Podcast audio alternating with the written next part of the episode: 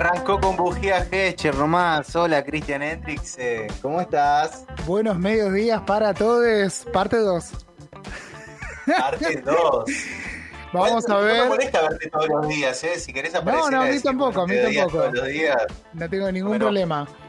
Eh, lo que me interesaría es que la CIA esta vez no, no, no se ponga mal con nosotros y nos deje hacer la columna. O sea, yo sé que estoy tocando los archivos secretos de ellos, pero bueno, dale. Es una columna de radio. Tranquilos. Déjenme Sí, trabajar. sí, sí. Queremos trabajar. Queremos trabajar. Queremos trabajar. Mal. Queremos Ah, trabajar Argentina. y- Un poco más y. ¿Qué? Che, eh, queremos preguntar, digo, que Ah, queremos era preguntar, los capos claro. que, que gritaban Sí, eso. total. Che, escuchame, eh, y ayer eh, arrancó mm, una nueva temporada de Marcelo Tinelli Conductor. Uh, No sé si viste algún videito en Twitter. nada. Eh, no, chabón, parece que el COVID no existe, que estábamos, no sé, en 2018. ¿En serio? No, no, sabés la cantidad de gente que había adentro de ese estudio. Por suerte, va, no sé si por suerte o no, pero no, no, no lo vi. La verdad que no lo vi. Menos. No me preocupa no haberlo visto tampoco. Sé que había gente que ponía Marcelo no sé qué en Twitter, o sea, en Twitter hubo una discusión, tengo entendido eso. Pero hasta ahí llegué, no mucho más. No, me- eh, menos barbijo que libertario, así le pusieron al, al título de ayer. De, de Tinelli, digo. Está muy bien, está muy bien. Bueno, eh, a 20 minutos eh, pasados de las 13 horas, les quiero contar que Chris viene a hacer algo rítmico. Usualmente lo hace todos los lunes, eso ya lo saben. Pueden revivir todas sus eh, columnas y su data que comparte acá en Spotify, buscándonos como Gran Desorden. Eh, pero ayer tuvimos algunos problemitas de conexión. Dijimos, bueno, vamos a hacerlo más tranquilos mañana. Acá estamos, así que si te parece, Chris, ya te doy el pie y arrancamos con eh, esta serie de conexiones tan lindas de la cultura pop. Sí, totalmente. Bueno, a ver, yo creo que vamos a tener que recapitular todo y hacer de cuenta que no dijimos nada. Y vos tenés que hacer como, uy, me estoy re sorprendiendo con todo lo que me dice. Juguemos a Trato eso. hecho. ¿Trato, Trato hecho? Listo. Bueno, arrancamos nomás. Entonces, si Juanma me habilita el primer tema de este algorítmico número 6, ¿no? Porque vamos Número a hablar de. Saint Vincent y vamos a poner el tema que da nombre al nuevo disco de ella que se llama Daddy's Home. Lo estuve escuchando anoche. Eh, ¿Y? Lo estuve escuchando muy bueno. O sea, lo estuve escuchando es una manera de decir, medio como que ahí piqué unos temitas. Eh, muy bueno, dije, no, necesito realmente tiempo para sentarme, prestarle atención, eh, darle bola a las letras también. Eh, me, me llamó la atención. Totalmente. Aparte, es un sonido que a vos te va a gustar mucho y a la gente que le guste el sonido del rock de principios de 70 es ideal. Ella definió el sonido como lo que sonaba en Nueva York, en el downtown de Nueva York, entre el 70 y el 76, más o menos. Tiró un, algo así como pre-disco, pre-punk. Esa es más o menos la definición que tiró ella. Post Flower Power, pero predisco y pre-punk. Entonces lo que vamos a escuchar en este disco son un montón de estos personajes rotos que nombrábamos ayer, que eso va a ser el puntapié para conectar con todo el resto. Escuchen Bien. un cachito del tema para tener una noción de la estética sonora de cómo viene esto.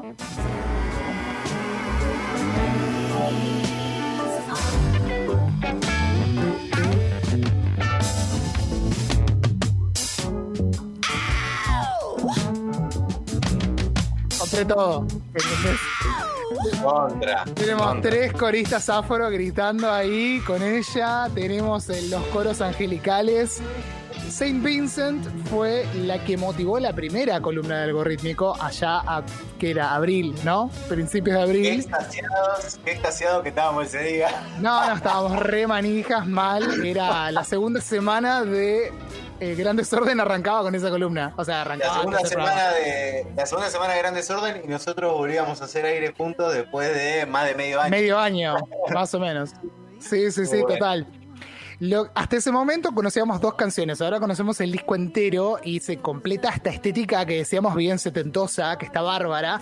Y lo que tiene interesante Saint Vincent, que siempre es interesante escuchar, es que En este caso se corre mucho el sonido que ella viene forjando en los últimos años y apela a este, a este rock que decíamos recién, con una connotación que siempre es como sexy y kinky, como medio atrevida a la vez, porque este Daddy's Home significa varias cosas.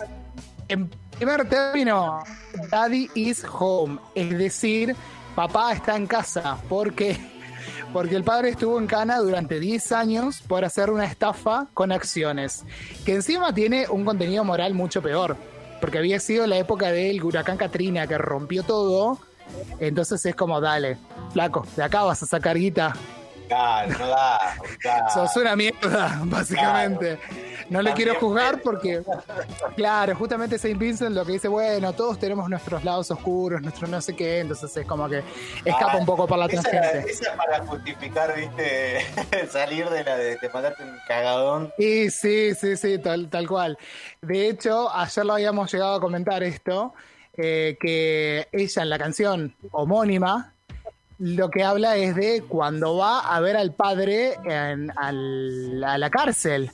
Entonces habla de que está firmando autógrafos en la sala de visitas, esperando por el recluso 502. O sea, ni siquiera dice el nombre del padre. ¿Entendés? Tipo, el recluso tal. es buenísimo, es buenísimo. Pensaba esto con lo de Inmates, que hoy nombraba Alice Cooper, que tiene un temazo que es Inmates, que me encanta. Eh, bueno, ves que yo te voy conectando todo. El algorítmico cae, decanta, decanta solo. Me encanta, me encanta. Es hermoso esto, lo que, lo que pasa. Entonces, es por un lado, el papá llega a casa de nuevo, Daddy is home, por el apóstrofe ese, pero también ella, en ese tiempo, se transforma en su propio Daddy, en un personaje que cuando hablamos de Daddy, o la Mami, o si querés el Sugar Daddy o Sugar Mami, estamos hablando de una figura que tiene un montón de connotaciones. Desde algo como soy tu papi, soy tu mami, algo más sexual o algo de como eh, energía erótica, si se quiere, qué sé yo, hacia adelante, tal, ¿entendés? Entonces tiene también este juego de tu daddy, una Saint Vincent que todos bien sabemos que es abiertamente lesbiana, entonces también juega un poco con eso. De hecho, en el momento que se conoció lo del padre, porque ella lo nombra en algunas canciones así muy por arriba, pero toca el tema medio así que si no la agarraste, no la agarraste. Acá es la primera vez que habla explícitamente del padre. Había salido a la luz todo esto en 2016 más o menos, cuando ella estaba en pareja con la modelo Cara Delevingne que es una supermodelo, recontra archi mega conocida. Googleen el nombre y automáticamente dicen, ah, es esta piba, básicamente. Preciosa, súper interesante, súper también tiene esa cosa medio andrógina. Re, re, esa es la palabra. Está buenísimo todo lo que hace, búsquela porque es una supermodelo, es súper interesante. Así que Saint Vincent viene con este disco en el cual trata temas súper personales, se cuestiona a sí misma, como siempre lo hace, pero habla de estos personajes rotos de primera mitad de los 70, vamos a resumirlo así. Entre estos personajes, ella nombra y se inspira en Candy Darling. Candy Darling era una actriz trans, que en ese momento no le decíamos trans, porque el mundo era mucho peor de lo que es ahora.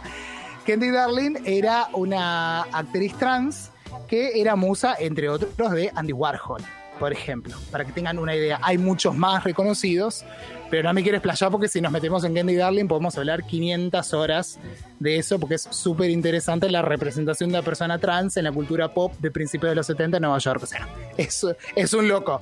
El tema en sí mismo es súper interesante. Entonces, eh, Saint Vincent toma no solo la idea de Candy Darling, o sea, el personaje, de hecho, la que se realizó llama Candy Darling, no hay con qué darle. La tapa del disco es como una especie de emulación de una foto de Candy Darling, que de hecho eh, me parece que en la página Genius, viste esa que tiene todas las letras de las canciones, eh, me parece que ahí ellos en, en algunos artworks, los, los artes de tapa, tienen la comparación. Si no, búsquenla, la comparación entre la foto de Candy Darling y la de Saint Vincent no es idéntica, pero es la misma pose, es más o menos la misma ropa, un gesto muy similar, o sea, está muy inspirada en eso. Y es interesante que en esta época que corre, las personas trans sean fuente de inspiración, se vean representadas en la cultura popular de esta manera. Para mí es fundamental. La columna estaba preparada ayer a propósito. Disculpen el día de delay, porque ayer fue el Día Internacional contra la Homofobia, la Transfobia y la Bifobia. Que eso es lo que nunca llegué a tocar en la columna, quedamos ahí.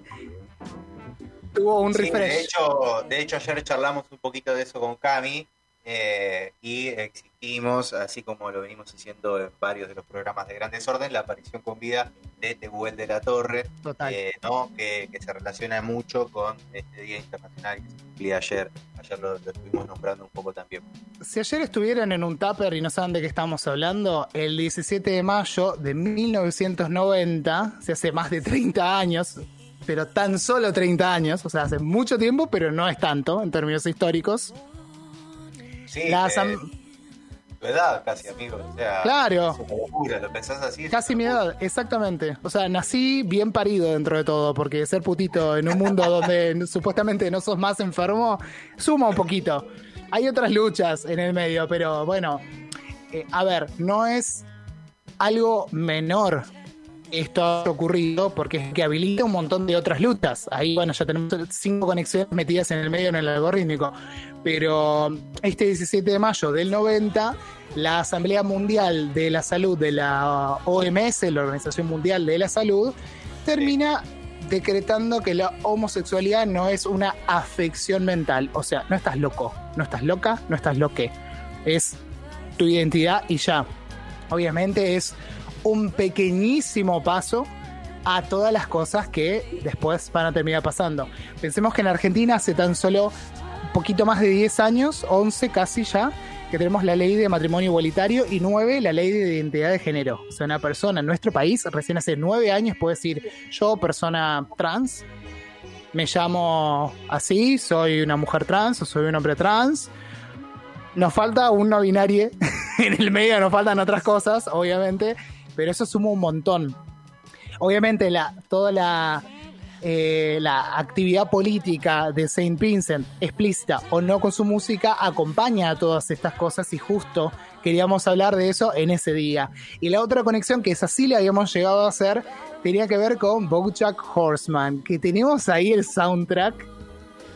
Es espectacular el tema de apertura. De hecho, hace muy poquito vos lo comentaste con Fede Carestía quién lo había hecho. Eh, sí, eh, ¿quién había hecho el tema de apertura, decís? Es que, exacto, sí. Eh, fue eh, uno de los integrantes de The Black Keys. ¿Ves lo que te digo? Que todo tiene que ver con todo. Que hace, que poquito- el baterista, sí. el baterista, que hace poquito los Black Keys sacaron uno de, los uno de los sencillos nuevos del disco que están preparando. Que bueno, Ya salió el disco entero. Ya salió el ¿Ah, ya salió el disco? Ah, El bueno. viernes pasado. Listo, me perdí el disco. Otro disco Son para escuchar, todos- mi ciela. De hecho, tenía separado unos cuantos temas para, picarlos en el programa, pero dije, bueno, lo hacemos mañana. Eh, pero bueno, son muchos covers y reversiones de canciones de los 60 de blues. eh, Sí. Obviamente con el tinte modernoso de Black Keys. De Black Keys, claro, totalmente. Aparte de ellos, el sonido ese les queda, les queda espectacular, le viene como anillo al dedo. Bueno, y lo que habíamos llegado a decir de Bojack Horseman, que ahí tenemos la otra conexión, ya en líneas generales vamos tres. Saint Vincent, día, el día de la conmemoración que recién decíamos, y ahora nos vamos a Bojack Horseman. ¿Qué tiene que ver, dirán ustedes, Bojack con todo esto? Por un lado son los personajes rotos, porque todos los personajes están rotísimos en Bojack. Bojack Horseman, una serie animada de Netflix. Véanla porque es espectacular. Insisto y me vuelvo a hacer cargo de que lo volví adicto a Bojack Atomy. No voy a cansarme de decirlo porque Bojack es una maravilla. Véanla, porque en términos de humor, tiene un humor negro, áspero, pero áspero con mayúscula. A veces se van al pasto mal.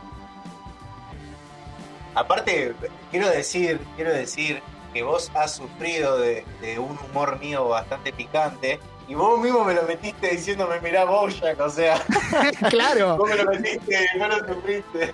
Fue como cuando éramos chicos que decíamos espejito rebota, ¿viste? Es como, mira esto. Sí, sí, sí. Aparte era, era genial el proceso, el, ah, no puedo ni hablar, el proceso psicológico de Tommy diciendo, uy, me siento re identificado con Bojack. No, ¿viste el capítulo en el que pasa esto? ¿Viste el capítulo en el que pasa lo otro? Estaba re mal, re bad, se puso re bad.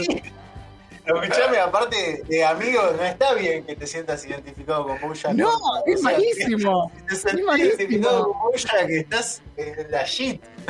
Ya está, Internatel, porque no, no hay- o sea, tener un buen equipo que te asesore al lado, porque no, este, Bueno. no, hace Eran, eran épocas, épocas complicadas de, de separaciones y reconstrucciones de vida. Ya está, ya pasó. Está muy bien, está muy bien. Y lo importante de Bojack, además de que por favor la vean porque es súper divertida, tiene un montón de guiños a la cultura pop que son espectaculares, desde, por ejemplo, lo decía Fede el otro día, eh, en vez de Tarantino está Tarantulino, viste, cosas así, guiños, y hay personajes que aparecen como sí mismos también, que vos decís, ¿qué? ¿Qué hace esta persona acá? ¿Cómo apareció? De la ¿Cómo llegó? de la nada. de la nada y de golpe era la mejor amigo el mejor amigo de Bojack cuando en los 90 había hecho no sé qué serie. O sea, es un delirio. Y en el medio de ese delirio, uno de los personajes principales es Todd Chávez. Todd Chávez es el amigo enemigo, es un frenemy, como dirían en inglés, de Bojack, porque es amigo, pero Bojack lo desprecia todo el tiempo, entonces él se siente rechazado y quiere su amor, pero no. Y abrí un montón de spoilers para hacer en el medio, que me los voy a ahorrar, porque Bojack posta, está buena no spoilearla, porque hay un proceso de desarrollo de los personajes súper copado. Y lo que le pasa a Todd Chávez, esto sí, habilitenme el spoiler, disculpen, es que Sí, en obvio, un momento... Sí, porque si no, no tiene sentido el algorítmico si no lo digo. No, obvio, obvio. Lo tengo que decir, aparte le dije ayer, ya está. Si no, se joden, eso sí. Doble spoiler. Tiene como cuatro años ya lo que voy a decir, así que ya fue, está... eh, ya pero para, prescribió. para, para, para, para, para. Hay ¿Qué? que poner determinados límites. Eh, Por ejemplo, a mí me spoilearon el final de GOT. No, jamás. Eso no se hace, boludo. Te voy a conectar a GOT en la columna. Qué Al final, sí, espera un cachito. Ahora sí, ahora Espera un cachito que te conecta a GOT. La cuestión es que, porque aparte yo les dije, tengo una renovación. Hoy la renové la columna y le agregué cositas que ayer no las Ah, tenía. todo. Ah, propósito para todo. picantear un poco más. Y ya que estaba, tenía un día más, y bueno, picanteemos un poco más. La cuestión es que este Todd Chávez, en un momento, haciendo como un descubrimiento personal, él se termina dando cuenta que lo va poniendo de a poquito en palabras hasta que lo investiga. Creo que lo googlea y todo. Si no, corregime, Tommy, porque creo que hasta lo llega a googlear. Y se da cuenta que es asexual. Se da cuenta googleando. Se da cuenta googleando, porque dice, che, me pasa esto, me pasa esto, me pasa esto, ¿qué, qué me pasa? ¿Qué, qué, qué soy? ¿Quién soy? O sea, ¿cómo me entiendo a mí mismo? Se da cuenta que es asexual. Fíjense, ahí tenemos la conexión directa con lo que decíamos de la diversidad. Que jamás, cuando escuchaste a alguien hablar en televisión, por ejemplo, o en los medios de comunicación que es asexual o que es la asexualidad? Jamás. No. No, de hecho yo lo conocí. Me imaginaba que de alguna algo tendría que haber de ese estilo. eh, o, podría haber eh, alguien que se considere que, que no le gusta el sexo, no le gusta tener sexo o no se sienta atraído sexualmente por alguien. Pero lo conocí por la serie. La definición en sí, el del grupo de gente relacionándose, lo conocí por la serie. Total, obviamente, dentro de la asexualidad hay un montón de espectros. Gente que directamente no tiene relaciones sexuales, gente que solo se masturba, gente que recién puede tener una relación sexual cuando tiene un vínculo romántico. O sea, hay un montón de cosas en el medio y aparte las personas no somos cuadradas, somos muy complejas y un día nos puede pasar una cosa, otro día nos puede pasar otra y ya. Lo interesante es que Todd Chávez pone en la mira pública este tema, que había salido a colación porque hace dos días nada más la BBC había publicado una nota que el título es Asexualidad, el ascenso de la orientación sexual invisible. A partir de esto dije, che, pará, acá están hablando de cosas que muchos entramos en contacto con Bojack Horseman. Obviamente en la nota aparece nombrado todo. Y lo interesante es esto, de que cuando él se termina dando cuenta de lo que le pasa, lo que le pasa, él estaba en ese momento, la primera vez que lo blanquea así posta en público, el personaje, estaba con una noviecita de la infancia. Y le dice, no, a mí lo que me pasa es que soy asexual. Dice, bueno, pero ¿qué sos gay? ¿Qué sos? dice la chica, le dice, no, me pasa esto, esto y lo otro. Ah, bueno, está todo bien. Entonces queda todo bien. Después cuando Bojack se entera, también está todo bien. Y al final todo termina vinculado románticamente con otro personaje que en el medio de la conversación él le dice, sí, bueno, guarda, que me, me gustabas, me pasa esto, me pasa el otro, pero soy asexual. Y dice, no, tonto, yo también, por eso te busqué. y al parecer, claro, yo no me acordaba que había una aplicación tipo un Tinder de gente asexual y se conectaban entre ellos. En Bojack hay una etapa en la cual, una etapa bastante larga, en la cual eh, se ceba con los inventos, con inventar cosas, con crear, eh, no sé, distintas cosas. Y una es la aplicación de citas eh, para sexuales. Y después había otra que era aplicación de citas que le hizo para su novia de la, adolescencia para conectar con bomberos. Solamente con bomberos sexys. Es espectacular. Qué delirio. El nivel de delirio que maneja todo. No, no, no, no, delirio total. 25 años, aparte tiene todo en la serie, como que lo muestran ahí como un pibe que duerme en el sillón de, de Bojack. Eh, que nunca tiene casa. Como que nunca tiene casa, siempre está con el mismo busito rojo, un gorro y ojotas.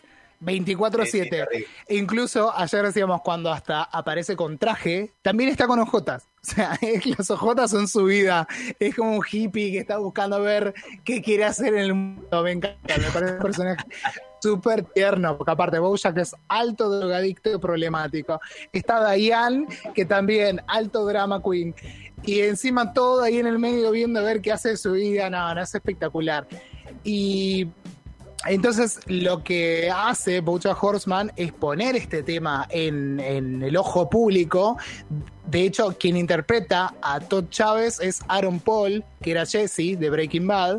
Eso para hay gente que puede no saberlo. Y hasta el momento, la única persona que tradicionalmente se consideraba el primer personaje asexual en TV había sido el personaje de The Big Bang Theory, que era Sheldon. Pero yo no vi Big Bang Theory. El cuestionamiento es que Sheldon en algún momento empieza a salir con alguien y termina no siendo tan asexual como se creía. Entonces hay sí. Pero, en The Big Bang Theory lo que pasa es que eh, nunca dejan en claro bien la, secuencia de si tuvieron sexo o no. ¿entendés? Como ah, que pasa una temporada para que se den pico y después eh, como que pasan dos temporadas para que duerman juntos. Va, va más por, por otro lado, digamos, lo de Sheldon. Eh, Dice acá Juanma va más por el Asperger. Yo como no la vi, no puedo dar fe porque no, no sé.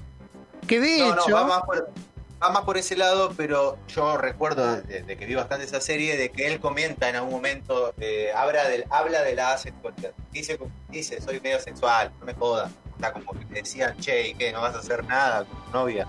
Claro. Eh, y en algún momento lo tira, dice, no, soy sexual, no me jodan, una cosa. Mirá cómo son las cosas locas de la vida, que quien hace de Sheldon Cooper, el actor se llama Jim Parsons. Jim Parsons es un actor abiertamente homosexual. Entonces ves que todo termina dando como el giro. hay personajes súper, súper interesantes de Jim Parsons, sobre todo en las series de Ryan Murphy, el creador de American Horror Story, ese tipo de, de series. Bueno, él participó en la serie Hollywood, que también está en Netflix, es exclusiva de Netflix. Mírenla, porque es espectacular. Es una revisión sobre lo que podría haber llegado a ser Hollywood si no hubiese sido tan choto. En general con las personas homosexuales, con las personas negras, así un poco de todo. Y también hizo una película hace muy poquitito que es eh, Los chicos de la banda, The Boys in the Band, que está bárbara también. Y también está disponible, era un musical en realidad, tengo entendido, que bueno, después también está en Netflix. Todo esto nos lleva a la como quinta conexión en este momento, porque ya mezclamos hasta Breaking Bad en el medio de Big One Theory por favor no digan Vivan Theory porque me pongo nervioso. Es un personaje que me eh, encontré. Pará, pará, estás en Argentina, ¿eh? Estás en Argentina. Bueno, no se otra vez. Bueno, escúchame. Eh, yo trato de que la gente hable con un poquitito más de propiedad porque me pongo, me pongo un poquito mal. Pero no porque lo digan mal, sino es como, qué sé yo, no sé, no sé, me suena raro, déjenme ser.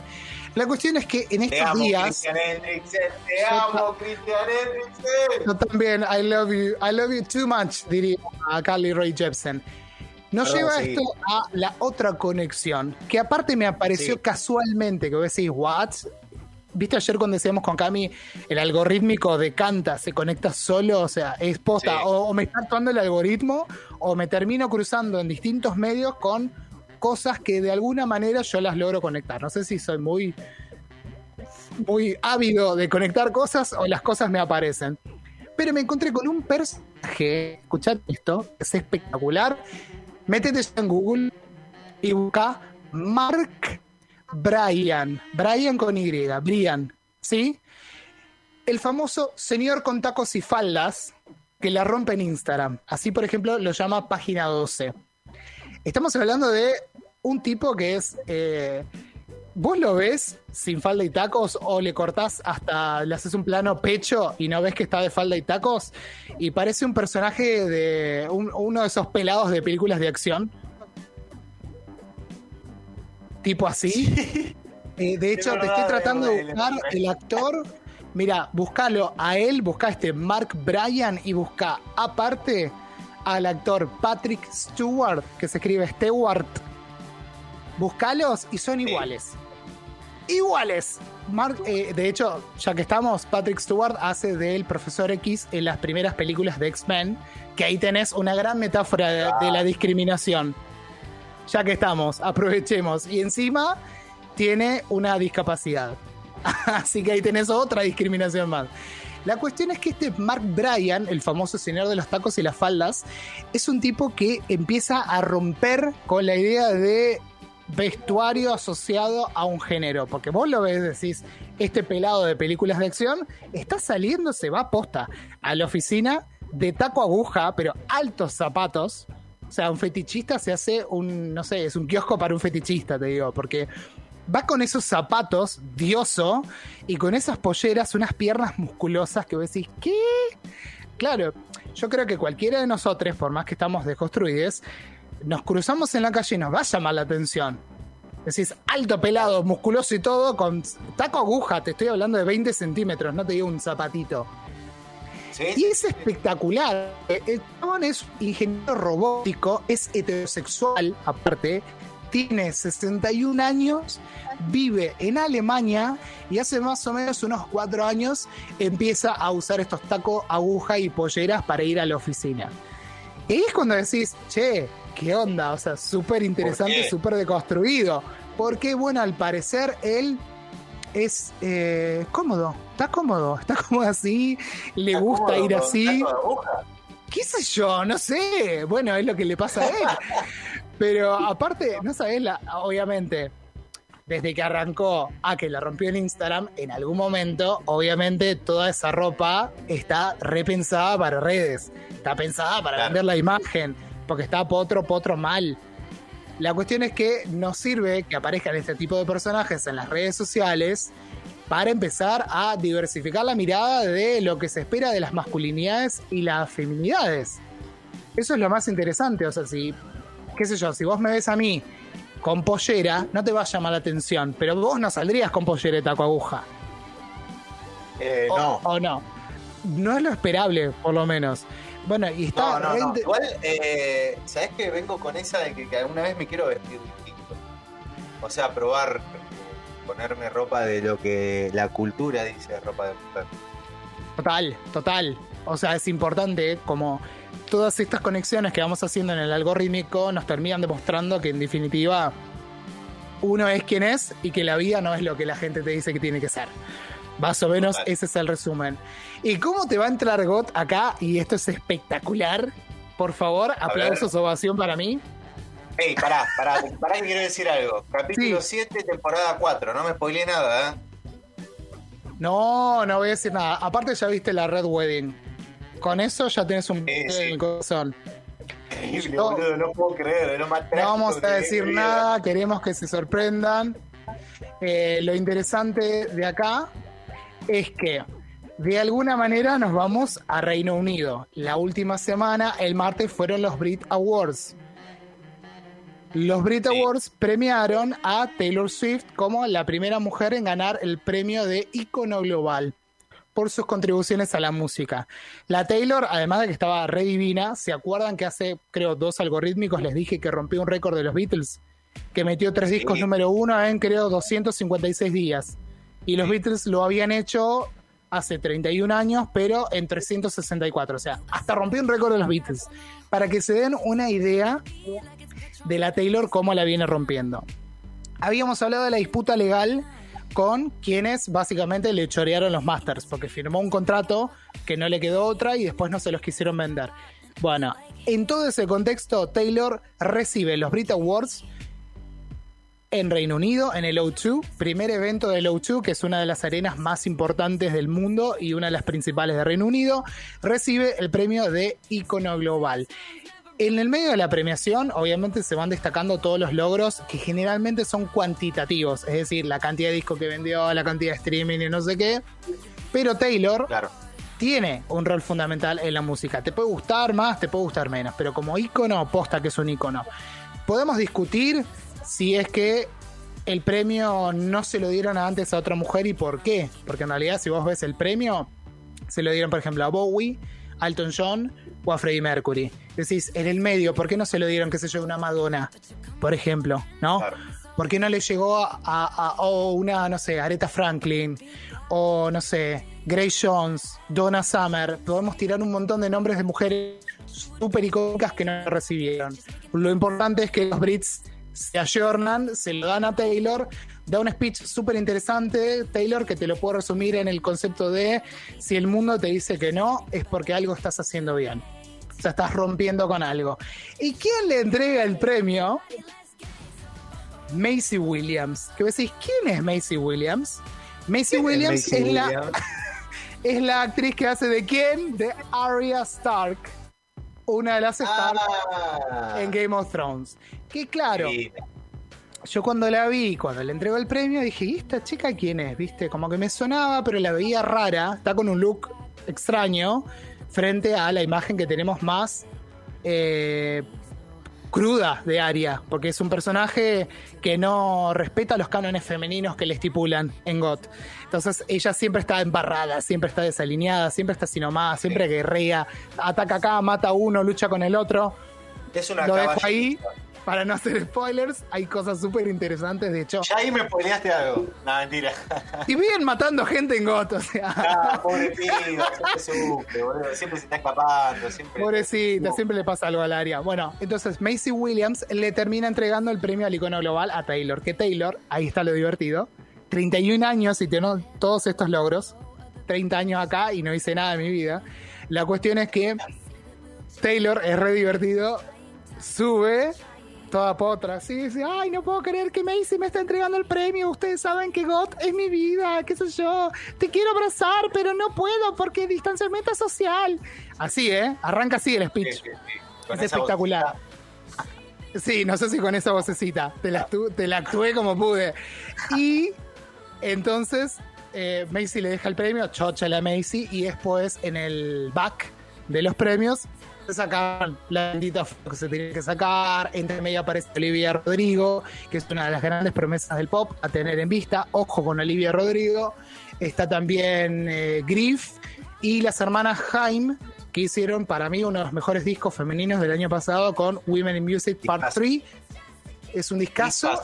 Y se ganó el premio al álbum internacional, si no me confundo. ¿Y cómo tiene que ver todo esto con Saint Vincent? Te preguntarás vos. Para cerrar el eh, algorítmico. Pará, eh, ¿y Kylie Minogue dónde entra acá? Kylie Minogue fue ninguneada por los Brit Awards este año. Publicó su disco Disco el año pasado, en noviembre. No tuvo ni una puta nominación. Hello, estuvo nominada hasta Cardi B. ¿Entendés? Que Cardi B no hizo nada, sacó un tema y no estuvo nominada Kylie, que fue la primera mujer en meter un disco número uno durante cinco décadas consecutivas en Reino Unido, algo que solo hizo fucking Bruce Springsteen. O sea, hasta Bruce y después Kylie. Nadie más lo hizo, ni siquiera Madonna. y no tiene una puta nominación. Aparte del algoritmo, tenés que tener una, una columna, no sé, los jueves que se, que se llame No te metas con Kylie. No te metas Todas con Kylie. Todas las cosas que le hayan hecho a Kylie a lo largo de toda su carrera y Ah, escuchame. una por una, tipo. Y ella está regia en Australia sacándose fotos en la escalera. Mamita, qué hermosa. No, está potra, qué guacha que es. Ahora, de hecho, el cumple es en dos semanas, así que para ahí te hago un algorítmico más específico con Kylie. Eh, obvio, obvio. Entonces te cierro el algorítmico. Ya dijimos Dale. lo de Kylie, casi me lo olvido, gracias por eso. ¿Cómo entra Saint Vincent acá? Y ahí te voy a dar a elegir dos canciones, la que quieras para cerrar. Saint Vincent trabajó Daddy's Home, el disco que motiva toda esta columna o que fue el puntapié inicial, con Jack Antonoff. Jack Antonoff es el productor de los últimos tres discos de Taylor Swift, es el responsable del giro del pop de Taylor. Y aparte, Saint Vincent le escribió un tema para. ah, iba a decir el disco anterior, pero sacó tres en el medio, pero. el disco de 2019 de Taylor que se llama Lover. Escribieron un tema, Jack Antonoff y Saint Vincent, para ella. Por lo tanto, la pregunta para el cierre es: ¿querés escuchar un tema de Saint Vincent o Taylor Swift por Saint Vincent? Eh, Taylor Swift for Saint Vincent. Entonces, Juanma Portela, querido de mi corazón, gracias por siempre bancar todo esto. Vamos a escuchar Cruel Summer.